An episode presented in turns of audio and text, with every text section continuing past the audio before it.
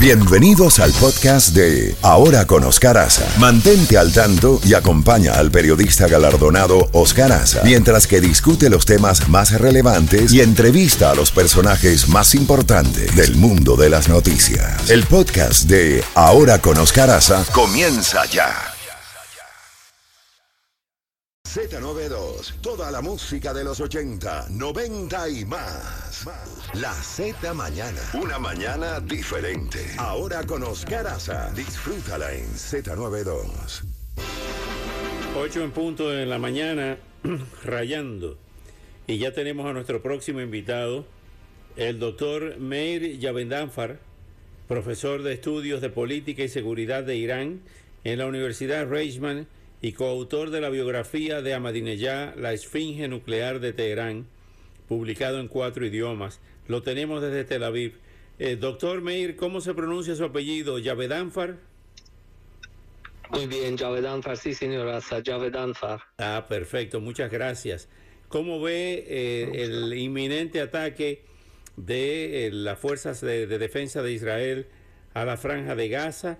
Ha habido mucho movimiento en las últimas horas. Ya hablamos con el portavoz de la Reserva de las Fuerzas eh, de israelíes, eh, Ronnie Kaplan, y nos dice que ya están en el borde de la franja esperando la orden de ocupación de las eh, tropas terrestres. Hablaba de unos 58 batallones, o sea, decenas de cientos de miles de hombres. ¿Cómo ve esta, esta situación y la amenaza del canciller iraní? De que iban a utilizar, si seguía esta ofensiva, esta contraofensiva israelí, iban a utilizar lo que ellos llaman eh, los eh, el, eje eh, israelí, me imagino que sería con Hezbollah y Hamas.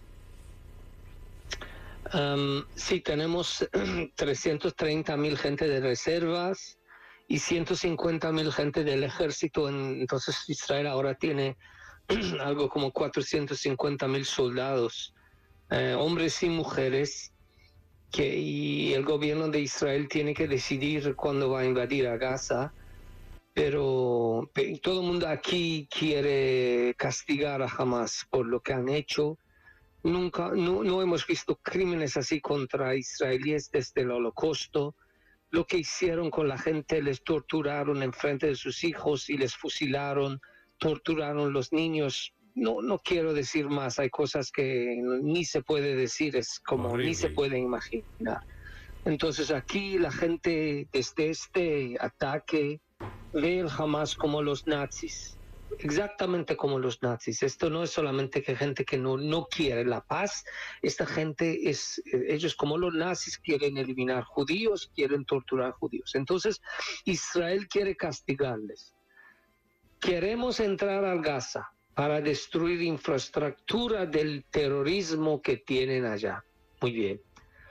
Pero también hay preocupación que si vamos allá y vamos eh, y eliminamos el liderazgo del Hamas o les expulsamos del Gaza, ¿qué va a hacer el próximo día? Porque es muy importante el próximo día encontrar otro grupo palestino que va a reemplazar del Hamas para, para arreglar las cosas, porque hay un millón y medio de gente allá, personas. Hay que arreglar, arreglar comida, eh, como electricidad, agua, todo esto así.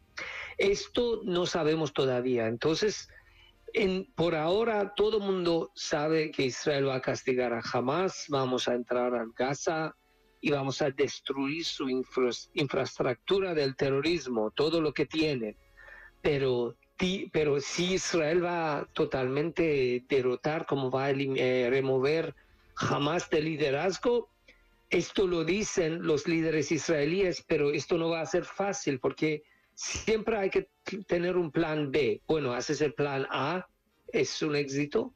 ¿Qué vas a hacer el día después? Y esto todavía no sabemos, pero lo que sabemos y lo que puedo decir a usted, a sus oyentes con más certeza es que jamás va a pagar un precio muy alto por este matanza que hizo contra nuestro pueblo. ¿Qué lógica tiene esa matanza? ¿Cuál es la verdadera motivación de que ellos cometieran ese acto eh, inesperado eh, que, finalmente la, el Mossad, las fuerzas de inteligencia israelíes no pudieron detectar. Pero ¿cuál es la verdadera razón de por qué hicieron eso? Hay diferentes teorías. Uno que dice que es que jamás quería decir a los palestinos que miren, nuestros, em, ¿cómo se dice? Rivales, eh, como de OLP, sí. Em, no, no están haciendo nada. Ellos solamente La autoridad palestina en, el West Bank, en Cisjordania. Sí, señor, en Cisjordania. Ellos no son como nosotros. Nosotros somos los únicos que estamos luchando contra los israelíes. Solamente hay que luchar porque mira, la eh, autoridad palestina no está luchando, pero nosotros vamos a luchar por Israel, eh, contra Israel y así querían aumentar lo que pensaron era su popularidad entre el pueblo palestino en Gaza y en Cisjordania. Hay otra teoría, dice que lo hicieron por los iraníes porque Israel y Arabia Saudita están hablando, hay, hay negociaciones por la paz, esto es contra interés del Irán y también Hamas, entonces Hamas hizo eso para prevenirlo. ¿Qué, mejor si quieres parar eh, como negociaciones de paz entre Israel y otro país árabe? Un guerra con, en Gaza lo va a hacer. Un guerra, ningún país árabe puede seguir eh, estos con, y, seguir con estas negociaciones, perdón, eh, con, con, estas negociaciones cuando hay una guerra. Entonces, no sabemos todavía, yo creo, creo que es una mezcla de ambas razones, pero yo creo que eh, política doméstica de, Palestina entre, entre OLP, Organización Liberación de Palestina, y jamás tenía un, parte grande en eso. Ahora bien, ¿cómo ves eh, la, la, situación eh, de la posibilidad, si esto ocurre, la participación de, de Hezbollah en el conflicto, o la expansión del conflicto, la, la palabra que estaba buscando, pudiera expandirse este conflicto y internacionalizarse aún más? Es posible, por tanto, por tanto Israel llamó, el ejército defensa de Israel llamó a toda la gente de reserva, todo mundo, llamaron a 100% de poder eh, de reserva 150% se fueron. Gente que ni estuvieron en la reserva y ahora son más viejos y todo. Ellos también eh, ahora están en las fuerzas de reserva porque aquí todo el mundo está unido. Esto, una de las razones es disuadir eh, Hamas, eh, Hezbollah, disculpe, perdón, eh, disuadir a Hamas para atacar a, Hezbollah para atacar a Israel.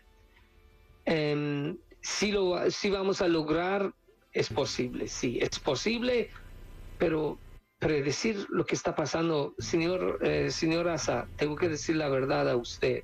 Nadie en Israel pensó que jamás iba a atacar así, porque la mayoría de los expertos en este país, incluidos los, lo que estamos leyendo, los servicios de inteligencia, pensaron que jamás está madurando cuando en sus días de, vamos a decir, jóvenes era yihadista y solo quería luchar, pero ahora es una organización que reconoce su responsabilidad al pueblo palestino, al pueblo de Gaza, que quiere desarrollar la economía de Gaza para que la gente de Gaza viva mejor. Es, por tanto, jamás no va a atacar a Israel. Esto es lo que la mayoría pensamos y también lo que reforzó este, este pensamiento era que dos veces Israel tenía una guerra en Gaza con el grupo Jihad Islami, pero jamás no apoyó a, ellos. Y todo el mundo dijeron, mira, jamás no quiere guerra, jamás está enfocado a mejorar la situación económica del, del, del pueblo palestino. Pero equivocamos, equivocamos. Lo que nosotros tenemos que aprender es que lo que aprendieron los ucranianos. Putin habló muchas veces que Ucrania no es un país verdadero, que hay que retomarlo. La gente no escucharon a Putin. jamás estaba, está diciendo siempre que hay que, hay que atacar a Israel, debilitar a Israel, matar judíos. No es mucho tiempo pensamos que ellos han cambiado. No, hay que creer el enemigo y si tienen ustedes oyentes en Taiwán, ojalá que ellos escuchan a lo que él dice los líderes de China, porque ellos han dicho que hasta el año 2049 van a retomar Taiwán por fuerza u otra manera, lo que sea. ¿Cómo ve el apoyo de Estados Unidos, de la actual administración, a eh, los esfuerzos de Israel, estar del lado de Israel? Mandó a su ministro de la Defensa, Lloyd Austin, y mandó a su canciller, al ministro de Relaciones Exteriores, al jefe del Departamento de Estado, Anthony Blinken. ¿Cómo ve esa decisión de los Estados Unidos de enviar portaaviones también respaldando el Estado de Israel? Increíble. Agradecemos muchísimo a ustedes. Agradecemos.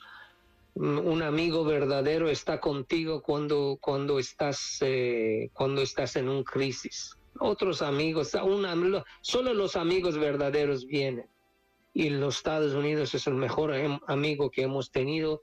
El presidente Biden está haciendo exactamente lo que necesita y agradecemos muchísimo por lo que ha hecho y, y sí, que sigan así. Y, y, pero quiero decir, señor Asa, lo que me preocupa es que sí estamos planeando este ataque bien, porque cuando usted sufre de una trauma, de un asesino, obviamente quiere vengar y vengarse y también parar que no te que no te hacen otra, otro daño. Esto lo entiendo, estamos en este sentimiento, ahora es muy natural. Pero no queremos que entramos a Gaza sin un una programa que qué vamos a hacer el día después que jamás no existe. Muy buena pregunta. Doctor Meir eh, Yavedanfar, muchísimas gracias, shalom y que Dios proteja a Israel. Gracias, Señor. Muchísimas y que Dios proteja a los Estados Unidos y el pueblo latino en todo el mundo. Gracias, gracias. Doctor Meir Yavedanfar, profesor de estudios de política y seguridad de Irán en la Universidad Reichman coautor de la biografía de Ahmadinejad, La Esfinge Nuclear de Teherán. 8 y 11 minutos.